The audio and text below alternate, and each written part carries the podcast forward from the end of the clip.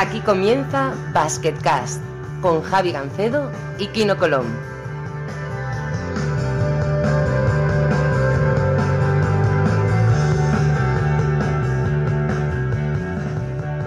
Hola a todos y bienvenidos a un nuevo episodio de Basketcast. Como siempre, soy Javi Gancedo. Hoy, excepcionalmente, en los cuarteles generales de la Euroliga.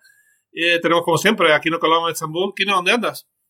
¿Qué tal? ¿Cómo estamos? Pues en casa, ya después del, del entrenamiento, a descansar un poquillo. Normalmente es al revés. Tú estás en algún sitio, en algún hotel y yo estoy en casa grabando, pero hoy es al revés. Estoy aquí en la sala de televisión de la Euroliga, que es un sitio bastante chachi. Ya te traeré un día por aquí, si quieres. ¿no?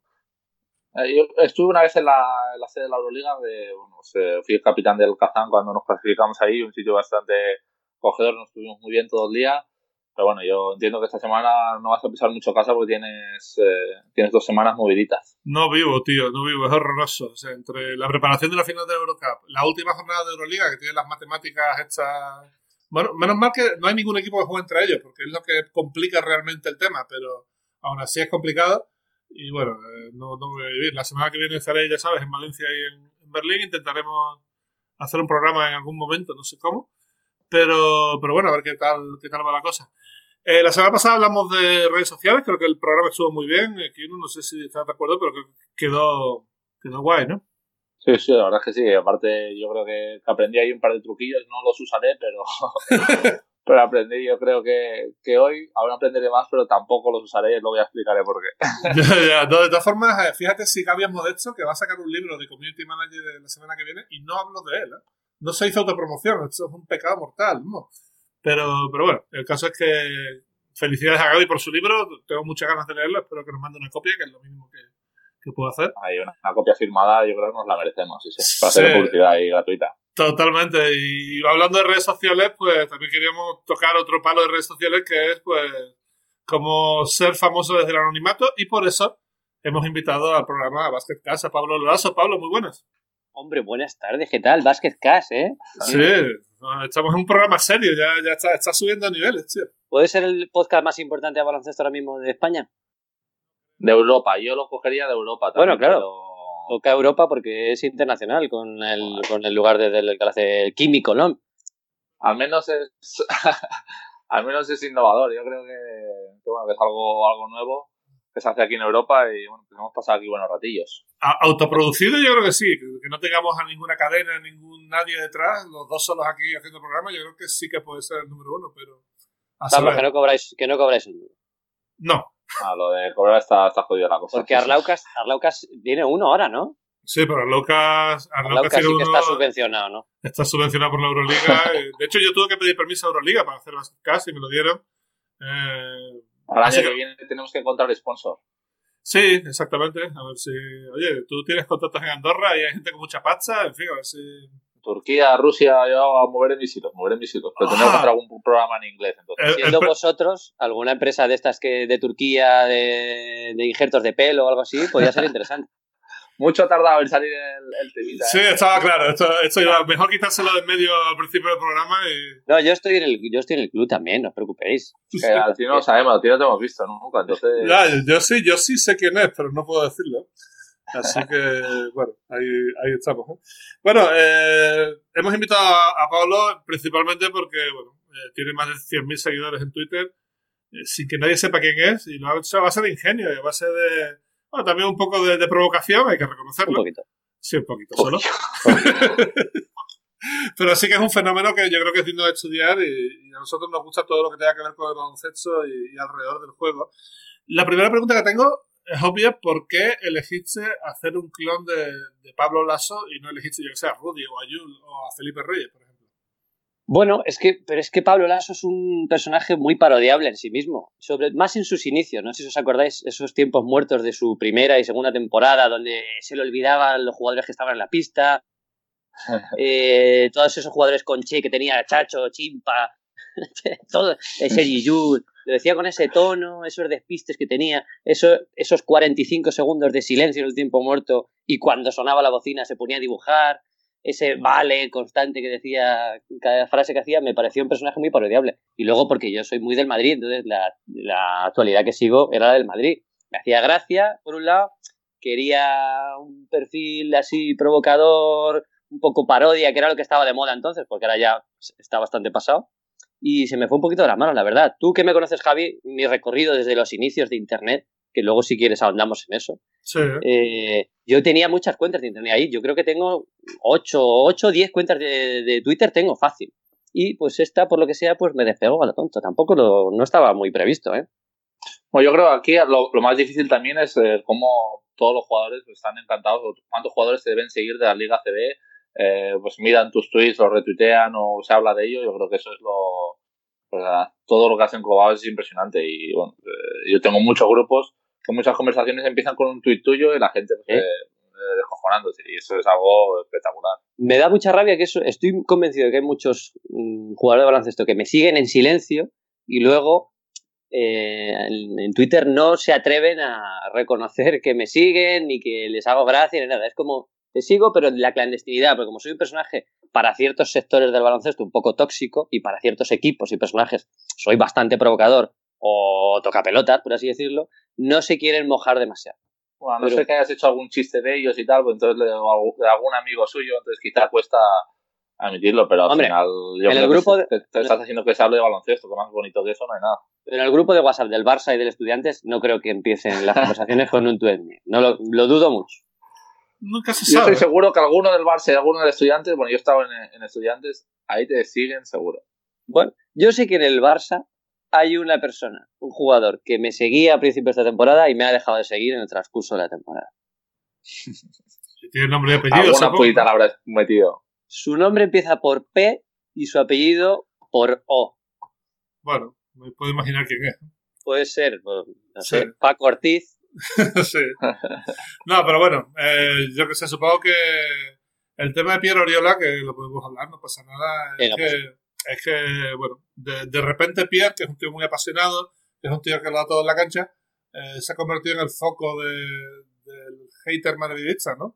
Pero lo yo creo que lo ha elegido él también ese papel, ¿no? De un poco como el piqué del baloncesto, de voy a ser ahora el provocador, el que sale a la pista, el que hace los gestos, el que hace declaraciones más controvertidas. Yo creo que él lo ha elegido meterse en el fango. Entonces, como él lo ha elegido, pues yo elijo también, elijo también meterme con él. Yo creo que es justo. Sí, una cosa va por la otra. Y lo que es injusto es lo que, lo que le hago ante Tommy es injusto, porque eso es totalmente unidireccional. Pero con, con Oriola nunca, yo creo que... Nunca te ha dicho nada, ni te ha echado ni una pullita, o te ha bloqueado, o nada. ¿Quién? Todavía no tiene Twitter, creo. Tommy no, yo creo que no tiene. Mejor, mejor, mejor que no lea. Nunca me, ha, nunca me ha llegado que nadie me diga si dice, si le molesta. Nadie, nadie me ha dicho nunca nada, ¿eh? De todas formas, hay que decir que cuando el Barça efectivamente gana un título, eh, también ponen la misma frase. O sea, que eso también te honra. ¿eh? Bueno, por supuesto, Gidio. Si es que se fue para ganar títulos, solo faltaba que lo necesitara cuando lo gana de verdad. bueno, el, caso, el, caso, es que eh, muy en el inicio de, de, tu cuenta de Twitter, eh, yo creo que el respaldo del propio Pablo Lasso fue muy importante, porque el Madrid eh, podría perfectamente haber solicitado que la cuenta se cayera y ahí se acaba Pablo Lasso y todo, ¿no? Pero bueno. el Madrid no lo hizo, de hecho Pablo Lasso le hizo gracia y, y colaboró, ¿no? Incluso cambiaste avatares después de ganar una liga, ¿no? Pero eso ya es, eso ya es más avanzado. En los inicios de los inicios, que yo era una parodia que podría ser hasta dañina para el Madrid, porque, claro, pues me estaba riendo de cómo era el entrenador del Real Madrid. Es que en las parodias, el, eh, la línea entre lo gracioso y lo ofensivo es muy delicada y puede ser que rozara lo ofensivo en algún momento. A mí me llegó muy al principio que no estaba haciendo gracia en el Madrid. Y yo, que es que soy madridista de verdad y yo en absoluto yo creo esto para hacer daño a nadie. Yo sé que hay gente que le cuesta creerlo, porque soy muy tocapelota, sí, pero mi intención es hacer gracia, no hacer daño. Cuando me llegó que, había jugadores que no les estaba haciendo gracia, cambié el tono, sobre todo con ellos. Dije, bueno, pues me voy a tocar las pelotas a otros diferentes. Porque es que me metía con Sergio Yul, me metía con Felipe, me metía con Rudy, pero si a mí me dicen, oye, es que esto no les está haciendo gracia, les está molestando, yo cambio de verdad. Y es que a mí, si, me, si alguien me dice, oye, ante Tomic le está molestando mucho esto. Yo te juro que lo dejaría de hacer, que es que no tengo ningún interés en, en hacer daño a nadie. Y eso que dices de Pablo Lasso cuando se intercambiamos al avatar es en su segunda temporada ya, ya había pasado un año y pico desde que creé la cuenta, dos, dos años llevaba él, y ahí ese fue como se corroboró, me llamó su el que le lleva las redes sociales, oye, vamos a hacer esto, yo creo que es bueno para él, es bueno para ti, y hizo mucha gracia, y ahí fue como el punto de inflexión de, vale, pues me da su beneplácito para la existencia de este personaje. Yo creo que también hay un punto clave, claro, lo que dices tú, la línea está muy fina entre ser gracioso o ofender y tal, entonces es muy difícil controlarlo, pero creo que hay una cosa clave, es que en la época que tú empiezas, el Madrid te empieza a ganar y, tiene unos años muy, muy buenos. Entonces cuando tú ganas lo ves todo mucho más gracioso, entonces eh, eh, lo ves todo mucho más eh, bonito y yo creo que ahí te, permitió un poco más de, libertad. En cambio, si hubieras pillado dos o tres años malos o eso, pues yo creo que, el personaje lo hubiera costado más de, arrancar, pero bueno, al final es algo que, que, que, gusta mucho y yo creo que es algo bueno porque al final haces que se hable más de baloncesto y, y es gracioso. Eso sí, creo. Sí, vamos, que Mesinazo no hubiera, no hubiera tenido mucho éxito. y yo era muy de Mesina, a mí me gustaba mucho Mesina y cuando, cuando dimitió me llevé una decisión terrible. Bueno, claro, es que la, la, deriva de la sección de baloncesto era terrible. Y cuando vino Pablo Lasso, ni Cristo confiaba en que, en que lo iba a hacer como lo hizo. Yo el que menos, de verdad. Y mira que yo era un grandísimo admirador de Pablo Lasso, no sé si lo sabéis eso, que yo cuando era jugador, yo tenía un álbum de recortes de periódico que iba guardando desde su época del Tau, no, no por el Madrid. Me gustaba Pablo Lasso de verdad. Y le seguí aún después de, abandonar el Madrid, por el Cáceres, por el Trieste, todos estos equipos por los que luego ya fue retirándose poco a poco. Le, le seguí y yo le admiraba mucho ya como jugador. Pero cuando vino, yo dije, ¿pero dónde vamos con este tío? Es, imposible. Venimos de Mesina, que tiene no sé cuántas Euroligas, y pasamos a este tío que no ha ganado nada. Sí, pasó un poco también con Plaza, ¿no? Cuando subieron a Plaza de asistente, todo el mundo, ¿pero qué hacen? Y oye, ganó la, la Cup y ganó la, la ACB, o sea que no. A veces es dar con la tecla adecuada, y eso es lo más difícil en este, en este deporte, ¿no? Creo que, no sé si estás de acuerdo, pero, pero bueno, lo del ASO ha sido, yo creo que cambiar la historia del Real Madrid, para bien, claro. Totalmente. Incluso del baloncesto. No sé si leí ayer que la media de puntos en Liga Andesa ha subido de 73 a 81 el de todos los equipos desde que llegó Pablo Lasso a la Liga. No sé si es casualidad, pero yo creo que algo de influencia en la manera de jugar en el baloncesto español ha tenido. Eso sin duda, eso sin duda, porque él, él ofrecía un baloncesto, lo que se decía en esa época, que el Barça, pues en esa época estaba Xavi Pascual y también iba ganando, pero decían, claro, es que el Madrid gana y encima con mucho espectáculo, encima más bonito, y va más gente, y eh, tiene más audiencia. Entonces, al final, pues yo creo que, todos los clubes han intentado tirar por allí. Al jugador también le gusta más jugar a, ese estilo, a más puntos y tal, por mucho que otros digan eh, otras cosas. Y claro, siempre ganar haciendo más puntos que, el rival, me refiero a ir a 90 y pico y no a 62, 61, es más bonito para, para todo el mundo. Yo creo que esa, esa euforia se ha contagiado la CB y un poco como los triples que ha pasado con Curry, pues que ahora todo el mundo tira más triples, pues el Madrid yo creo que también ha ayudado pues, a que la CB sea más bonita y, y que se más puntos. Eh, bueno, no íbamos a hablar de Pablo pero ya que estamos voy a decir lo que más me gusta de él, para mí, es cómo comprende a sus jugadores y lo utiliza según las circunstancias. Por ejemplo, a Jules claramente le tiene que dar libertad. Si se tira una mandarina de 8 metros, que la tire, no pasa nada. Pero, por ejemplo, a Jesse Carroll lo convirtió en una máquina de matar. O sea, el tío sale del banquillo, sabe que va a jugar 15, 12, 18 minutos, los que sean. Pero el tiempo que está Jesse Carroll en la cancha, él va a ser la primera opción en ataque. Siempre. Oye, tiene mucho, es muy estricto con algunos jugadores, más, digamos, tiene más manga ancha con jugadores más creativos. Y ese mix es lo que ha hecho para mí que la sea ahora mismo el número uno en España, ¿no?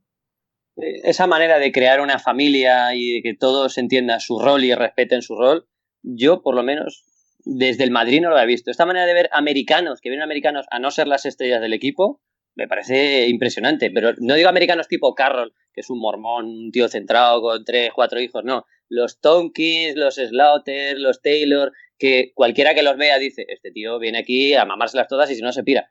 Conseguir que esos tengan su rol, uno defensivo, Slaughter y Taylor, otros que salgan en momentos determinados, es muy complicado hacer y debe, debe ser muy bueno gestionando a las personas, aparte de lo bueno que es como entrenador de baloncesto. Sí, yo también creo que eso, que gestionar, pues eso, lo que, justamente lo que has dicho, eso es lo que iba a decir yo, que gestionar, por ejemplo, que Carroll, hacerle entender a él que va a jugar 15 minutos por partido, que decir, que va a ser la primera opción, pero que va a jugar 15 sin pasarse ni un día, y que hay días que menos. A Tompkins, que venía de meter 25 puntos por partido, que bueno, un día va a salir 15, otro día 10, pero que bueno, vas a tener tus balones, tal, y que la gente lo entienda y desde fuera parece que todo va muy bien, va todo muy rodado, que todo el mundo acepta el rol. Yo creo que eso es lo difícil con un equipo con tantísimo talento, que bueno, que está claro que todo el mundo normalmente quiere más protagonismo y tal, pues él lo ha sabido hacer entender a la perfección y por eso yo creo que tantos, tantos títulos que llevan en los últimos años. Bueno, en la cuenta de Twitter, como es importante gestionar los momentos claves. Por ejemplo, hablamos del campo atrás, hablamos de la polémica de la final de Copa el otro día, las finales ACB, supongo que es cuando tienes más actividad y cuando hay que estar más atento de lo que pasa exactamente, ¿no? Bueno, eso es lo... Ahora ya me dedico prácticamente a los momentos clave porque no tengo tiempo para más. Pero esos días son los que más me gustan. Luego me cuesta mucho dormir de la adrenalina que me viene, de, ver ahí mil, mil, dos mil notificaciones. De verdad, la copa es una barbaridad. No me da tiempo a... ¿Te lees todas? Intento, intento que sí, porque me gusta. A veces me hago el despistado, porque sé que hay gente que me insiste mucho cuando me insultan y me falta respeto. Dicen, voy a seguir porque quiero que me lo lea. Si lo estoy leyendo, pero te estoy ignorando.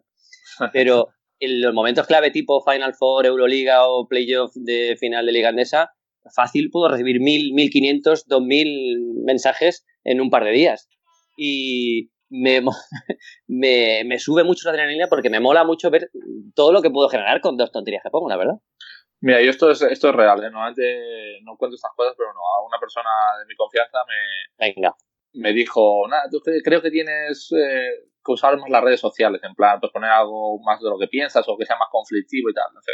Entonces, pues eso, justo el mismo día, digo, voy a ver un poco los que tal. Me puse a un, a un tuit tuyo y vi todas las respuestas que, que te ponían y se me pasaron las ganas por completo. Dije, no quiero aguantar esto, ya tengo suficientemente haters, gente que no le gusta, tal, no sé qué, como para encima ir cogiendo alguno que le haya gustado ya que, que me borre la lista y tal. Y ya dije, ah, nada más, ya dejo de hacer estas, estas cosas, ya ni me las planteo. Y aparte que no soy muy así, no soy muy conflictivo, soy muy pacífico y tal. Pero, yo también, ¿eh?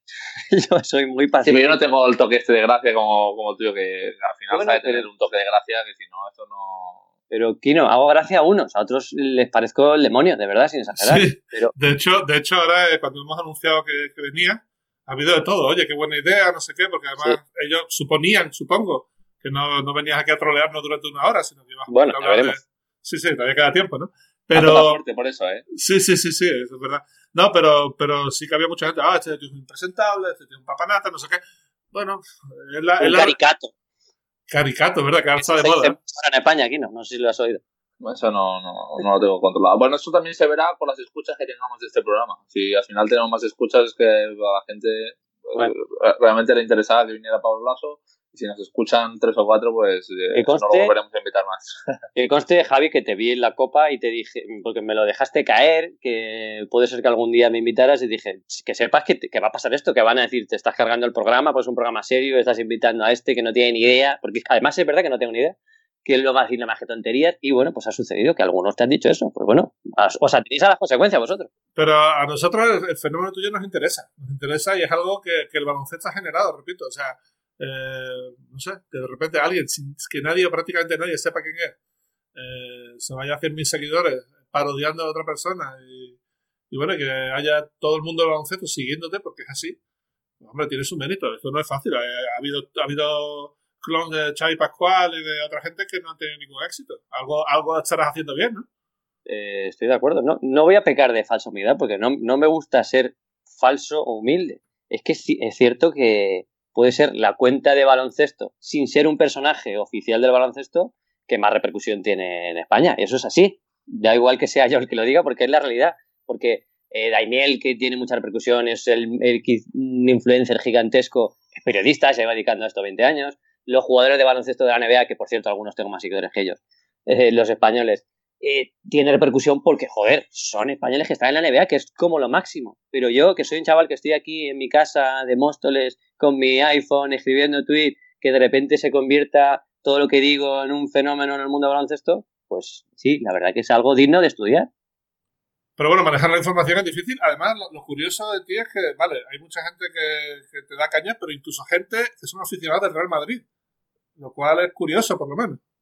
Hay algunos muy pesados, pero sobre todo los, los del Madrid que van contra mí son los que también van contra Pablo Lasso, creo yo. Hay, hay algunos muy pesados que cada día metiéndose con el genio vitoriano, así entre comillas, y pero como debe ser que a él no se lo dicen porque saben que no lo va a leer, me lo dicen a mí, como si para descargar su adrenalina de lo malo que es este entrenador que tenemos, que, que, es horrible, claro, es imposible no estar de acuerdo con esta gente que odia a Pablo Lasso. Y yo creo que lo descargan conmigo los propios madridistas.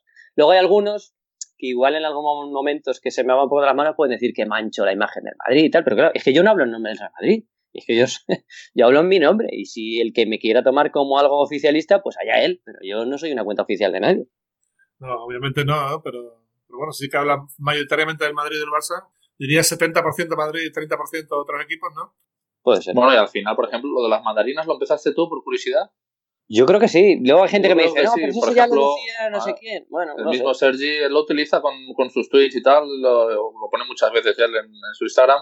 Vaya mandarina, tal, no sé qué. Pues al final Yo es no algo sé si- que. Yo no sé si empecé yo, pero desde que lo dije yo, que se ha metido en el argumentario, no, el argument- no sé qué palabra quiero buscar, pero en la manera de expresarte en estos tiros locos que hay en baloncesto, en las retransmisiones. Y ya no solo de. Sergi, ya de cualquiera. Que Sí, ya de eh, cualquiera. Sí, sí, entonces, eh, Tengo que decir poco la que influencia que tiene. el término mandarina lo sacó Andrés Montes. Lo que pasa que se Sí, quedó, ya también. se quedó así, se quedó un poquito olvidado. Y yo debo decir que hablé con una vez con Este sí que era un genio, este lo sacó todo. eh, Este, Sí. este es el número uno sin comparable. ningún tipo de duda. Ese no hay, no hay debate ahí.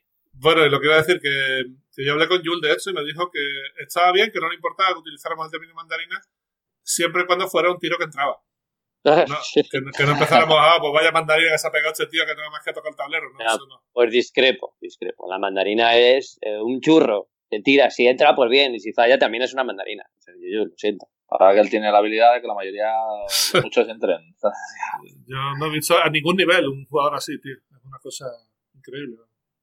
Ni siquiera Stephen Curry, diría. ¿no? O sea, en cuanto a tirar desequilibrado último segundo y tal. Claro, porque es que son mandarinas, es que lo de Carry son buenos tiros, con buena mecánica, con los pies bien posicionados. Este le da igual, como sea. Sí, justamente. Pues eso, eh, de ahí, eh, a partir de, de Twitter, te sale la oportunidad de ir a Colgados del Aro. Eh, bueno, ¿cómo surge eso? ¿Iniciativa de ellos? ¿O, o tú Bueno, te propones? O... Es antes de que sea Colgados del Aro. No sé si os acordáis que antes de que se formara el programa este había como unas tertulias en un salón que se llamaba el Saloncitu al principio, que cada jornada de Liga Endesa quedaban ahí un sábado o un domingo a comentar el partido en directo, el previo, el descanso y el post partido. No sé si os acordáis del Saloncito. Yo Pero no lo he ahí- visto. Yo ese no lo he visto nunca. Es que hace, pero hace cinco años ya de eso, ¿eh? hace cinco años. Yo me acuerdo que cuando salió les mandé algún tweet de a ver si tenéis huevos a invitarme y tal. Uh, y entraron, al, entraron al trapo, me llevaron un día, eh, les hice gracia y pues no dejaron de llamarme desde entonces. Ya llevo cinco años ahí, así que... Cinco años. Yo, vi- yo lo empecé a ver porque creo que invitaste a Juan Hernán Gómez y a Raúl López, si no me falla la memoria.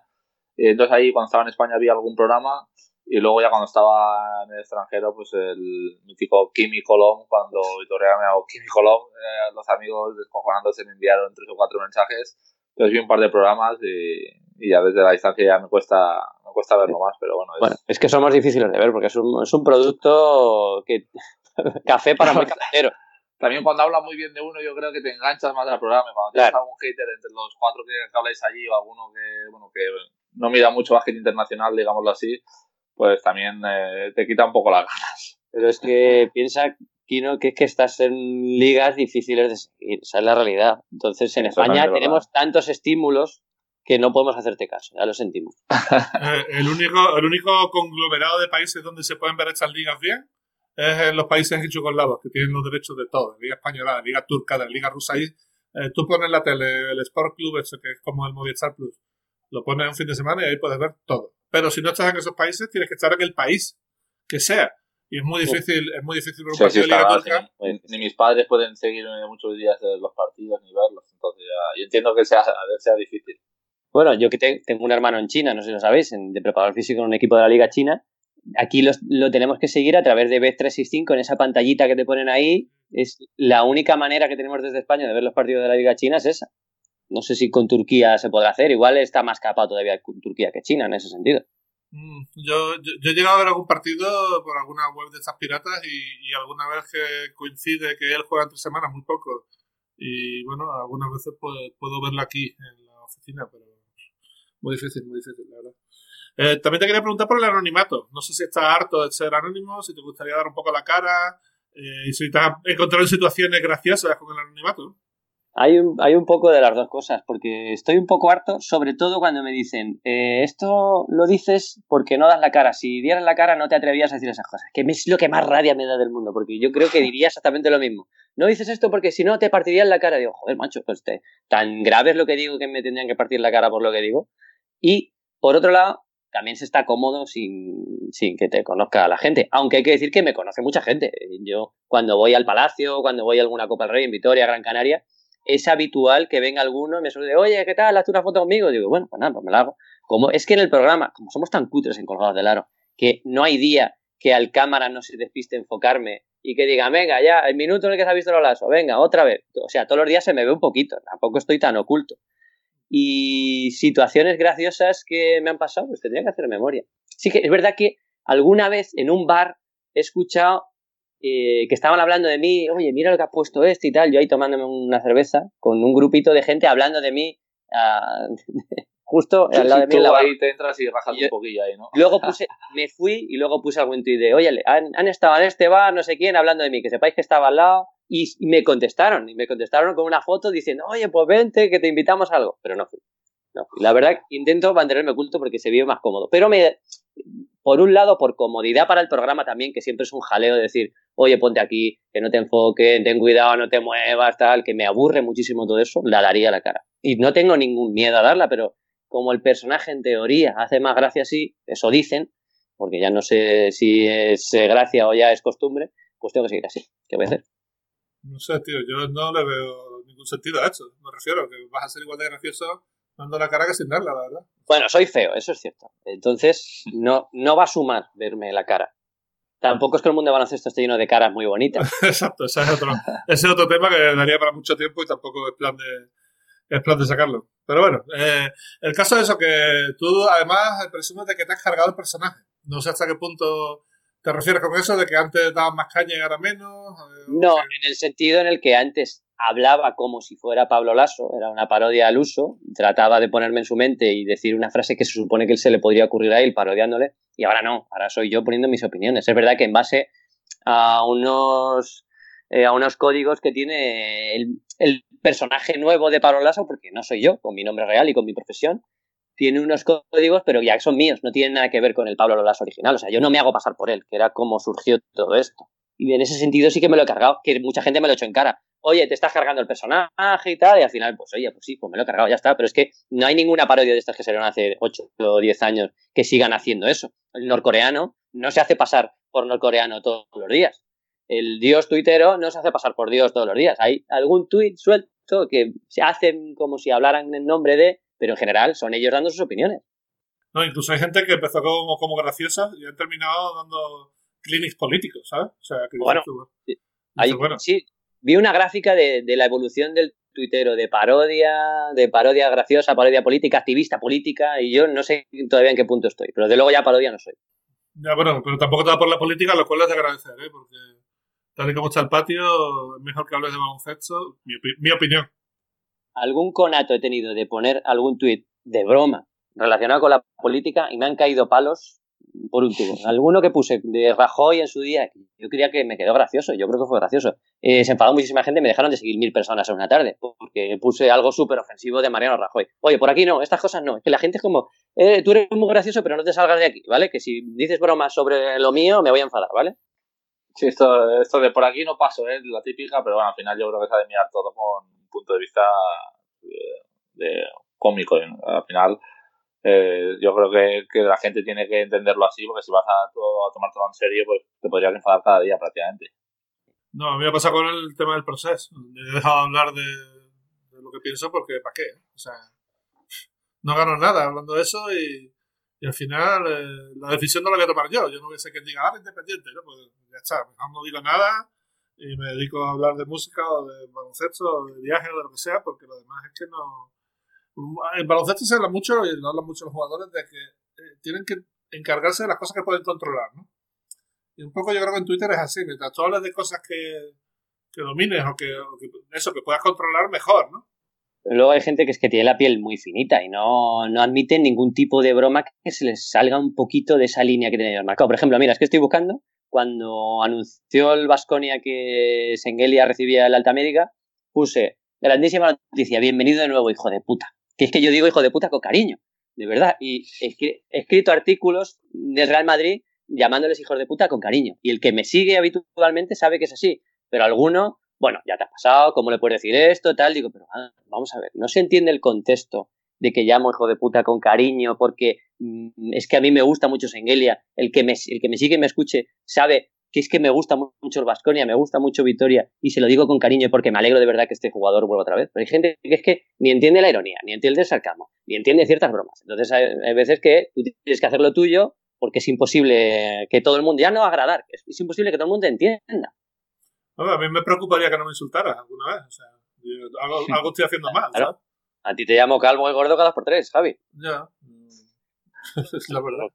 Claro, Mira, la realidad, ¿ves? ¿Qué voy a hacer? Y, y cuando, dimos la, cuando dimos la noticia de, de que venías al programa, eso es lo mismo. Echaré con estos hijos de puta, tal, y bueno, bien. O sea, eso es que está contento. Exactamente. ¿no? exactamente. Di- Digo yo, es Sí. cuestión de pillarlo, ¿no? No sé. Si, no, si no te ofendo, es que no me interesas. Eh, no te quiero nada. Está bien, está bien. ¿eh?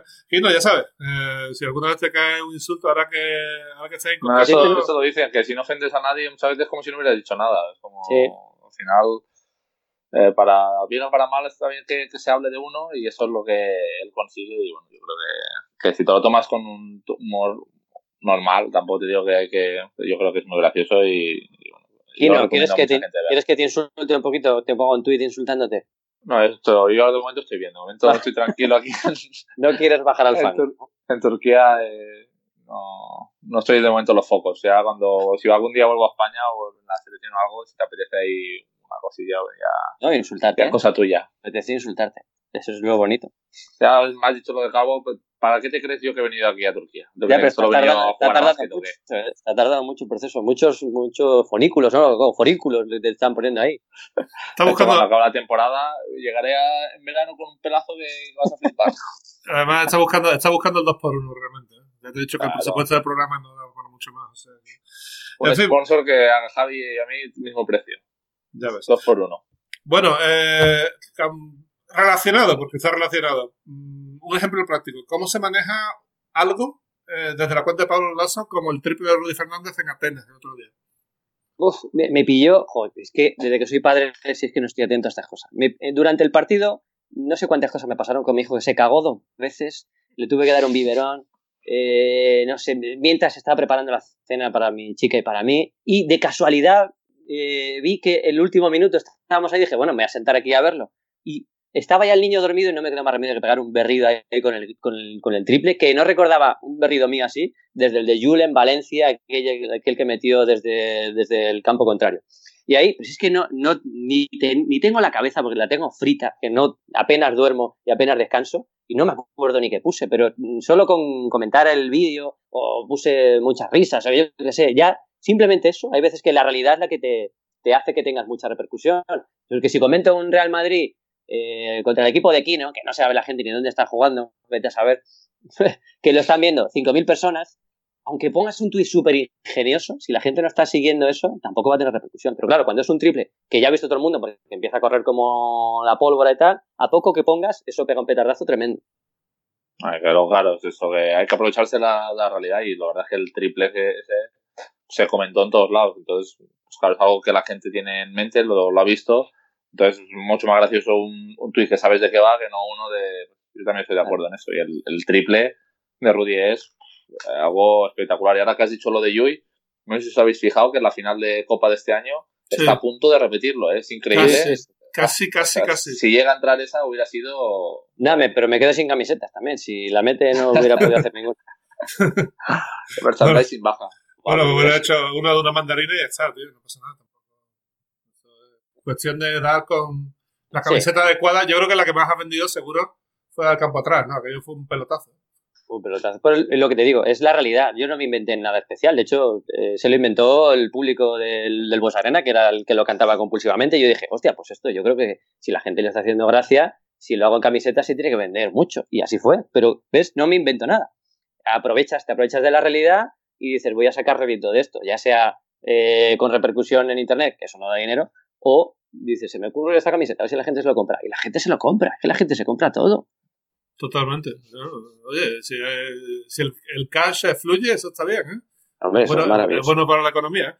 Eh, ya puestos, eh, sabiendo que el Madrid es tercero, eh, ¿tienes alguna preferencia para los playoffs? ¿Prefieres a Panathinaikos, que es el más probable?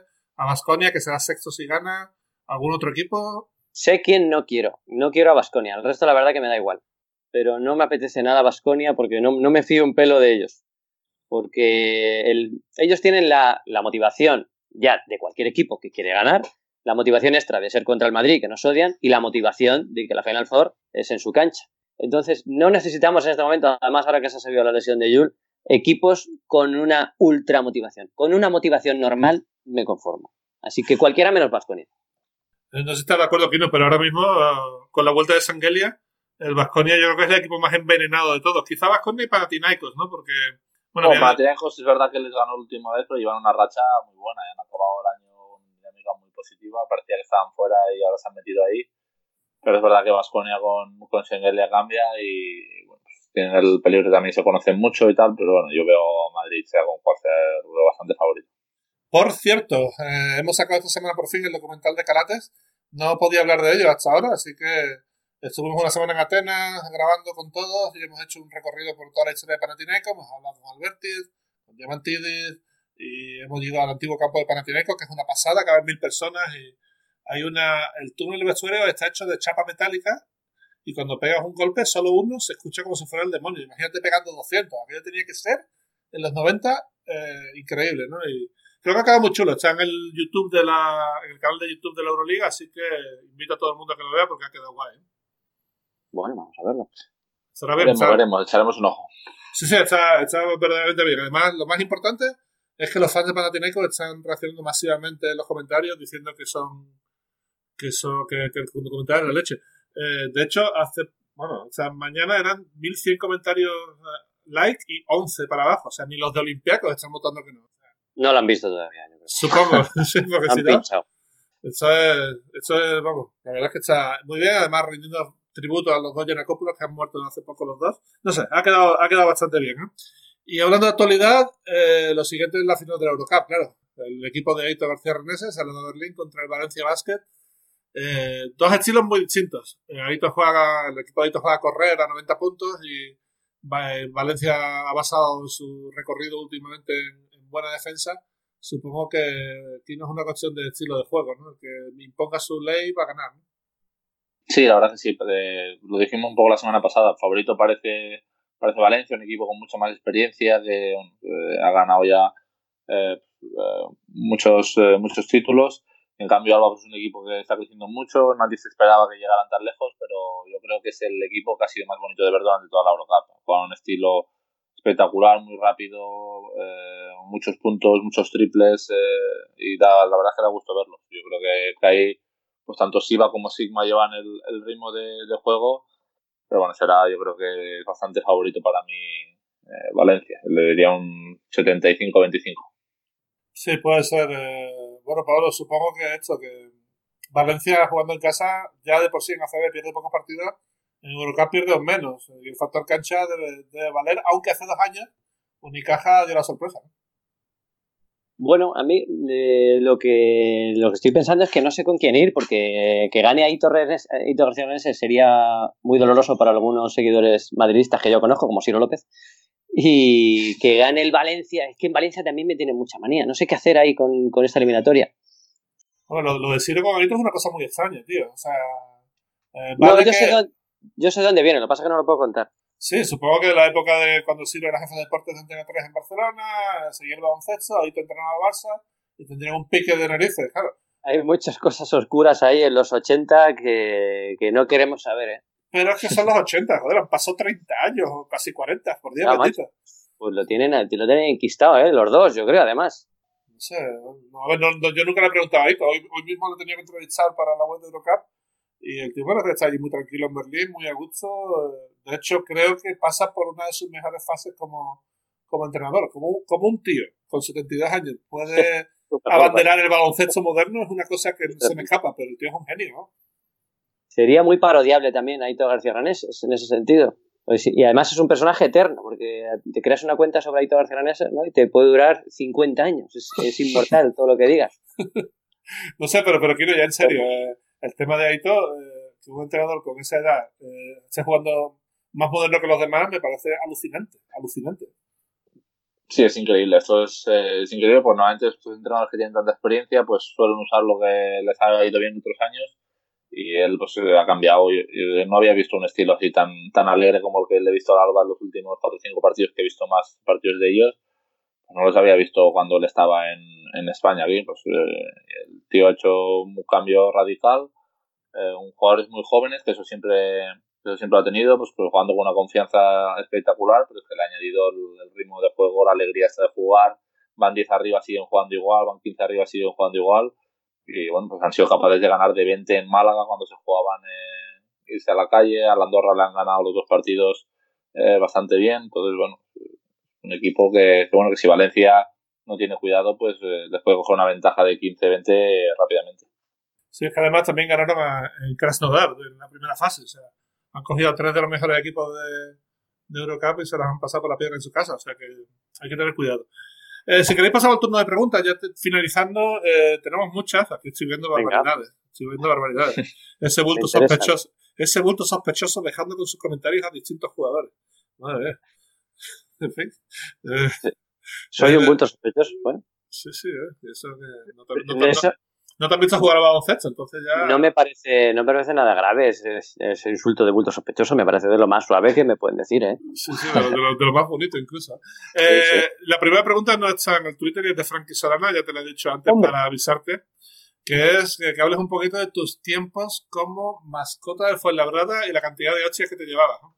¿Tú lo sabías eso, Kino? No, pero ¿estaba yo cuando estabas ahí? No, hombre, ya, lo, ya te lo habría hecho saber. Yo, es ah, que yo, esto creo que era temporada 2003-2004 o 2004-2005, no me acuerdo. Oh, me queda un poco... Eh, era la época de Solana, Guardia, Ferran López, o sea, para mí la época dorada del Fuenlabrada. Yo sé que luego han venido épocas buenas también con participaciones en la Copa, pero aquella, aquella temporada que estuve solo una de mascota, para mí fue inmejorable, porque además es que el Fernando Martín se convirtió en un fortín y ganamos ahí, al, ganamos al Tau, no sé si ganamos o al Madrid o al Barcelona, los dos, pero muchos partidos se ganaban ahí. Y yo era una mascota patrocinada por Brioche, que eran unos bollitos eh, que ese año patrocinaban por la brada, y yo salía ahí vestido, salía vestido de ardilla, hacía tres o cuatro gilipollas en la cancha, y luego, y cogieron desde el minuto uno del primer partido, la costumbre de los jugadores de, cuando les presentaban, hacer una piña, meterme en medio y darme de hostias hasta reventarme, que alguna vez hasta me quitaron, me quitaron la cabeza de la mascota de las hostias que me dieron.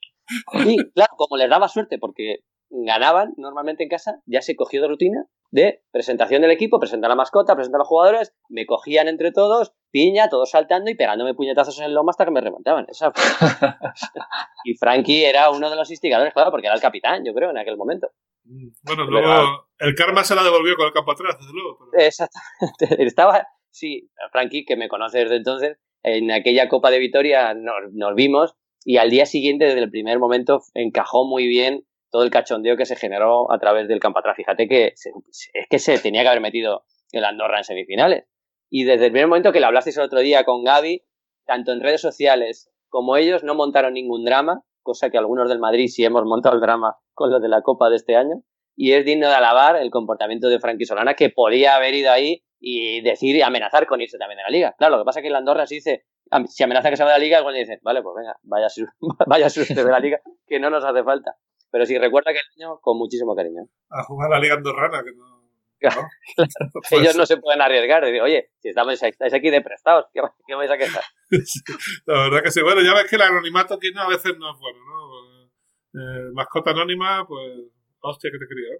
Es verdad, macho, pero es que ya empezó ahí mi anonimato y hacer el idiota detrás de una máscara, en ese caso de ardilla. Pero, sí, estaba, mejorando la máscara, por lo menos. Estaba predestinado a estar en el mundo del baloncesto sin que se me viera y haciendo. Has pasado, de, has pasado de ardilla a influencer, entonces has ido ganando. Eh, sí, se lo voy ganando económicamente y a nivel salud, porque oye, qué calor pasaba, que yo creo que fácil perdía un par de litros o tres de sudor cada partido, porque eso te pega un calor entre el calor del pabellón, las hostias que me daban y el calor que pasaba ahí dentro era tremendo, ¿eh? Ahí dentro, hace calor ahí dentro. Cada, partidos, cada, pocos minutos me tenía que salir al, al pasillo, al, a los vestuarios, para quitarme un poquito la careta y respirar, porque era insoportable. Y ahora estoy recordando la mascota, no sé si teníamos un dragón nosotros por eso de...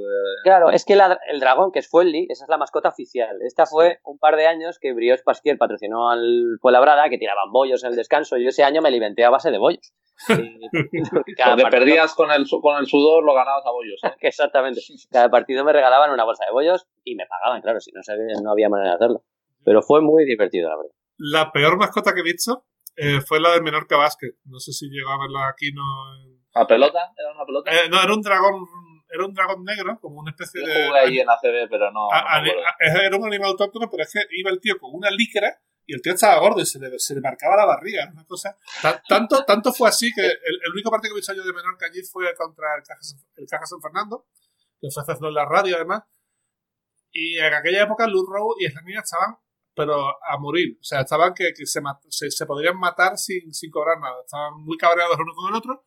Y de repente apareció el tío allí haciendo una mascota allí, como que que se le veían los michelines botando.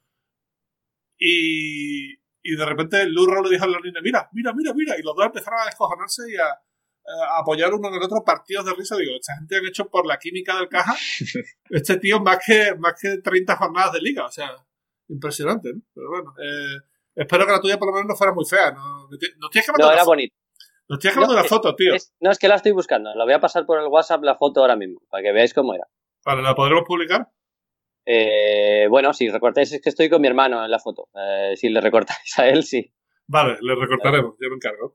Eh, bueno, vamos a empezar. Al final Ahí no hemos, hecho, tenéis. no hemos hecho ninguna, ninguna pregunta todavía. A ver, a ver. Oh, Dios mío, ¿eh? Eh, está. Está guay, tío, no, no está tan mal, ¿eh? No, Vale. no, no daba pena. No, no, no, es una mascota chachi, está guapa, sí.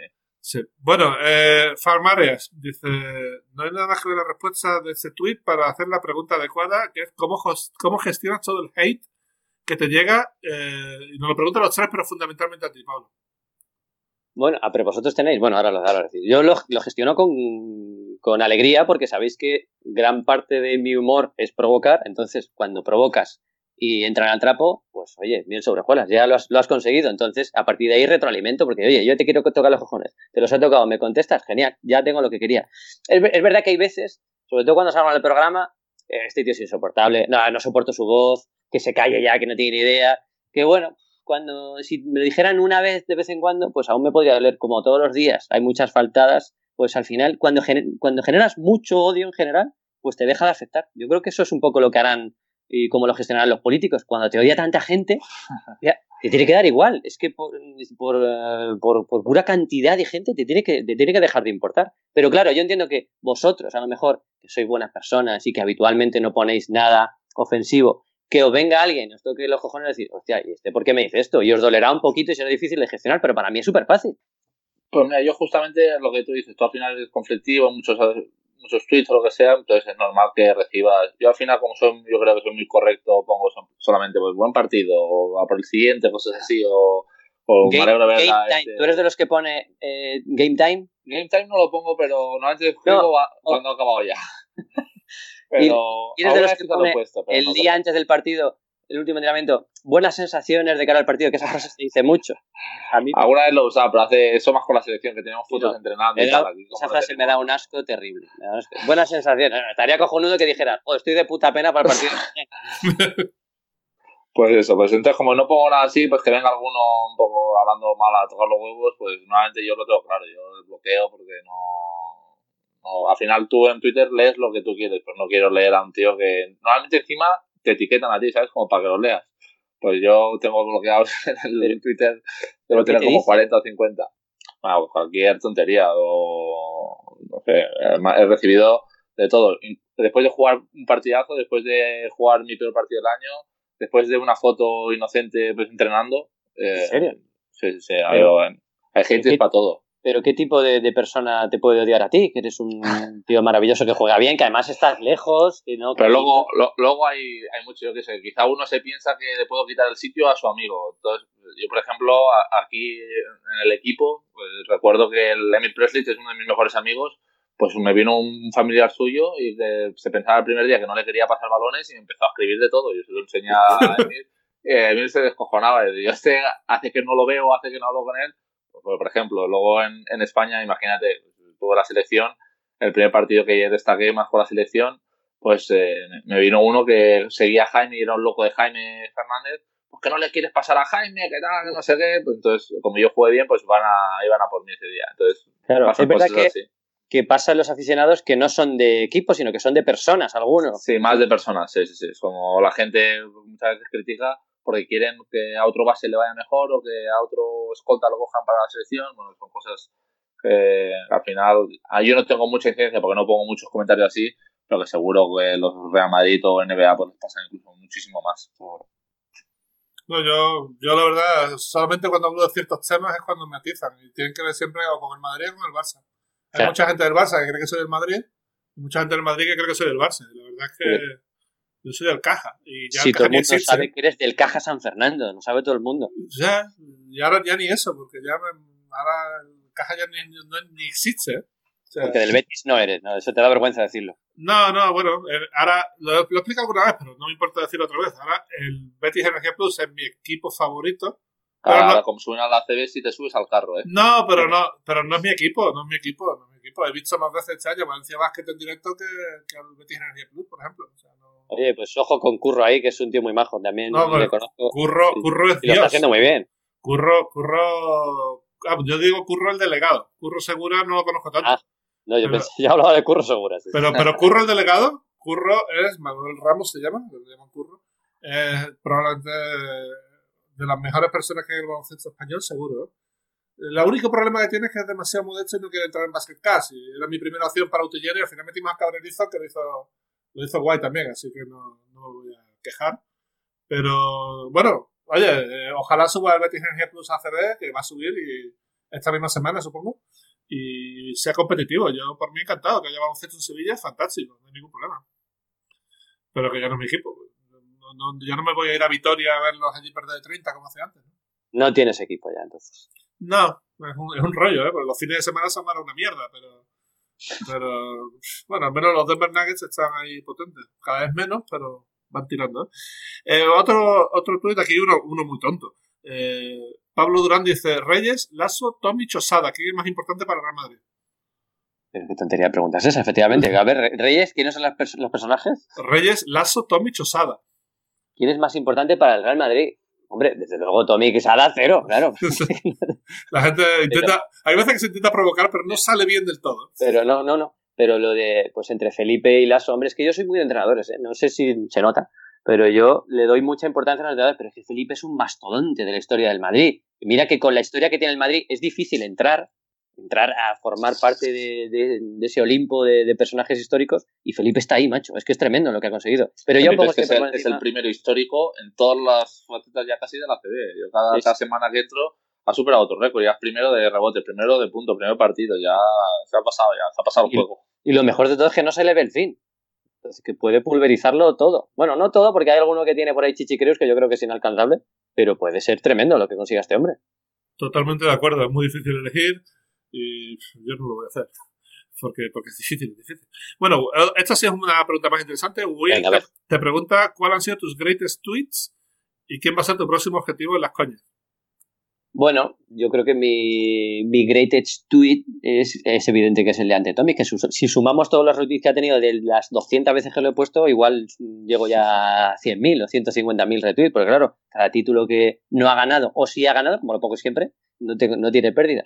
Entonces yo creo que es mi tweet más representativo, que eso es difícil conseguir también, porque puede ser gracioso con cosas diferentes, pero ser gracioso siempre con lo mismo, eso. Aparte, la gente lo espera, ¿eh? Si algún día no lo pones, te dirán, sí. ¿por qué no lo has puesto? No, ya me lo dicen. Y hay, alguno, es que hay alguno muy gracioso que lo, me dice, oye, ponlo el tweet que se te ha olvidado. Lo pongo y dice, ah, si no te lo recuerdo yo no lo pone. Digo, gilipollas, si lo pongo todos los días, cada vez que gana el Madrid o el Barcelona. Pero yo diría que ese es el más representativo. Luego hay algunos, es que tengo muy mala memoria. Últimamente estoy preocupado por mi memoria porque se me olvida, se me olvidan las cosas que estoy haciendo. Pero ese, claro, como lo pongo siempre, lo tengo en la cabeza. Claro, lógico. Eh, bueno, esto está más o menos contestado. Abraham Ibáñez dice, ¿te pide el cuerpo salir del anonimato o se mejor allí? Más o menos está contestado durante el programa. Eh, lo vamos a pasar. va ganando que me pide el cuerpo salir. Sobre todo, sabéis que en Colgador del Aro echan pachangas de vez en cuando contra la vida moderna y me he quedado fuera claro, es que como tú no seas la cara no puedes, que me dio una rabia tremenda. Y sería capaz de cargarme el personaje solo por eso. Pero bueno, está ahí 50-50. Eh, te pregunta Miki Fernández, eh, dice, pregúntale si ganó el domingo y contra quién. Es que, claro, yo juego en la Liga del Corcón, eh, que tiene más o menos en España la misma repercusión que la Eurocup. Y... Bueno, y esta hostia aquí gratuita, tío, pero bueno. No, un poquito más, un poquito más la Liga del Corcón, es verdad, lo siento. No quería, porque era una hostia para la Liga del Corcón, querías decir, ¿no? No, ganamos, yo creo que perdimos contra un equipo que se llama Escalerilla. Y mi equipo Como esto, lo- ¿cuánta gente escucha esto? Mil. Mm, Por ahí, och- quinientas. 800, Bueno, 1000, sí. Mi equipo se llama Yugoslavia Vieja. Hemos hecho ahí una coñita, que somos muy graciosos. Y todos tenemos nombres yugoslavos en, en la espalda. Y, pero som- somos, somos un equipo. ¿Cuál tienes a- tú? apañar- no, no, nuestro nombre yugoslavizado, no, no nombres oficiales. Ah, vale, vale, vale, vale. Hemos cambiado nuestro nombre y le añadimos un ic al final. Y, pero somos un equipo, pues así, pues guerrerillo, sucio, pues, que de estos que te pegan, que te meten un dedo por el culo cuando estás al poste abajo. Gente de bien, no, no esperaba otra cosa de vosotros, la verdad, pero Gente de bien, claro. claro que sí, ¿eh? eh oye, esta, esta es muy buena, esta es muy buena y, a ver, César te pregunta si no temes acabar convertido en el roncero del Real Madrid de básquet. Buah, me lo, eso me lo dicen mucho para ofenderme. No, no, que, no que tema convertirme. Me dice, eres el roncero del, eres el roncero del básquet. No temo hacerlo porque el roncero es un payaso y yo no tanto. Solo, solo a ratos. Y porque él es un personaje muy, muy, muy, muy, muy excéntrico y muy exagerado. Yo creo que no llego a esos niveles. Y él, él además es dando la cara, llorando en persona, celebrando los goles como un loco, eh, poniendo muchísimas tonterías. Además, de esto que tonterías prepotentes. Yo si me seguís soy al revés, yo soy de la cofradía del contragafe, de decir que nos va a ir muy mal para luego disfrutar de lo bien que nos va a ir. Él es un metegambas de manual, de todos los días decir, no, pues, ver, todavía estaba Solari haciendo ridículo, decir, no, pues vamos a ganar el triplete este año. Pero bueno, cállate, macho, que eres un pesado. Así que yo quiero pensar que no me voy a convertir en eso. Esperemos que no, todo dependerá del nivel de ruido gutural que hagas. Si gritas mucho, cuando salgan cocados del aro y empiezas ahí a, a hacer el Además- número, Además Sí. yo tengo la ESO, con lo cual yo creo que no puedo convertirme en roncero. Sabéis que Roncero empezó como periodista de básquet, ¿no? No sé si lo sabéis. ¿eh? Sí, sí, sí, lo sé. No, si me dicen que sus crónicas de baloncesto en su día no estaban mal. Pero luego, si es que a este sí que se le ha comido el personaje, su propio personaje. En fin, eh, yo no tengo más preguntas. eh, no sé si Kino te quiere preguntar algo más extra. No, no, yo creo que se ha dicho un poco de, un poco de todo y eh, que siga, que siga ahí con ese humor que, que es bueno para todos. Bueno, gracias, Kimi. Kimi, gracias. Kimi. y nada, bueno, eso sobre todo, bueno, eh, sabéis que podéis encontrar a, el que no lo sepa, podéis encontrar a Pablo Lasso en la cuenta de Twitter Pablo Lolaso, lo cual no tiene mucho, mucho Tiene pérdida. Sí, pero bueno, habrá alguno que no te siga y escuche el programa. Eh, me extraña, si el que no me sigue ya es porque no me soporta. Así que tampoco. Esto puede hacer que me deje seguir más gente más que ganar. Yo lo hago por vosotros. Para que entre los enfadados y los curiosos que vengan 10 o 15 más de lo habitual. Sí, además tú sabes que esto, esto es una labor de amor, o sea, realmente no, como no hay dinero de por medio, pues invitamos a quien Bueno. queremos y... Bueno, claro, que sepas que no eh, es más o menos habitual que me ofrezcan participar en podcast y selecciono muy bien a dónde voy, así que podéis sentiros orgullosos. Bueno, nada, lo dicho, Pablo, muchas gracias por, por la horita que hemos echado y, y lo dicho, mucha suerte al Real Madrid en, en la Euroliga, en la CB, a ver si hacéis doblete y, y te lo pasas bien y sobre todo disfrutamos de, de tus tweets. eh. A ver si el Madrid llega a la Final Four, que está por ver, consigo ir para allá y te veo por allí. Ah, seguro, seguro. Yo, yo creo que ir voy a ir. Creo que el 99% me tendría que dar algo malo para no ir. Así No, que- depende, del- depende del Madrid y de luego otros factores. Pero primero que pase el Madrid, ya veremos. Sí, eso, porque dependiendo del equipo que le toque puede ser más difícil, menos difícil, vamos a ver qué... Y el Madrid tampoco parece estar muy fino, 100% fino, así que veremos qué sucede. Eh, Kino, muchas gracias. Eh, la semana que viene a ver cómo lo hacemos, ya te digo. Va a ser un poco improvisado, pero algún ratito apañaremos, ¿no? Intentaremos hacerlo, intentaremos hacerlo, a ver si ¿Cómo? sacamos tiempo. ¿Cómo es el calendario? ¿Juegas contra Efes el, do- el Vamos domingo? contra Efes fuera, el miércoles contra Bambit fuera y el domingo contra Besiktas fuera. Tres Tenemos partidos seguidos fuera. Y luego el siguiente aún fuera otra vez contra Tofa. Tenemos los siguientes cuatro partidos durillos, pero bueno, yo creo que podemos sacar un par de victorias ahí. Hombre, si ganáis dos, yo lo firmaba, ¿eh? Esperemos que sí, esperemos que sí. Hombre, el, el es el más complicado, seguro están en una- un estado de forma espectacular y ya ganan simplemente por inercia muchos días. Eh, tengo muchas ganas de ver la eliminatoria del F Barça. Creo que va a ser una eliminatoria bastante bonita. Y bueno, pues eh, a ver qué tal. En la ida les jugamos muy bien, estuvimos a punto de ganarles, a ver si, si podemos dar la sorpresa, pero bueno, está complicada la cosa. Bueno, yo... A ver qué pasa. Si, si vas a la Final Four en Madrid, aquello puede ser terrible, ¿no? O sea, podemos hacer un encuentro ahí, Pablo Laza, Piero Oriola, importante. Eh, ese sí- ahí sí que tengo miedo a que me partan la cara. Nada, no, pa- Pierre no es de eso, créeme que no. ¿No? Vale, Se- se- yo, Sé que le he metido mucha caña, pero si me lo encuentro y si me lo presentas, yo encantado de darle un abrazo. Yo no tengo nada en contra de él. Si a mí me encantaría que estuviera en mi equipo. Hombre, yo lo tuve en mi equipo y te garantizo que, que no nos hemos olvidado. Jugadorazo y muy buen chaval, muy buen chaval. muy buen chaval. Un, crack el tío. conocemos hasta su familia y la familia también son unos cracks, o sea que no te preocupes por eso, que, que tu integridad está a salvo, vaya. Oye, pues si tenéis contacto con él, decirle que yo, en el fondo, me gusta tener jugadores como él. Lo que pasa es que cuando está en el equipo rival, porque claro, él sabe que también es un provocador también. Entonces, pues, provocador contra provocador choca. Pero que yo le quiero, ¿vale? De acuerdo. Pues nada, gracias a los dos y gracias a todos los oyentes por estar ahí. Nos vemos la semana que viene. Ya veremos cómo en Basketcast. Hasta aquí Basketcast con Javi Gancedo y Kino Colombo.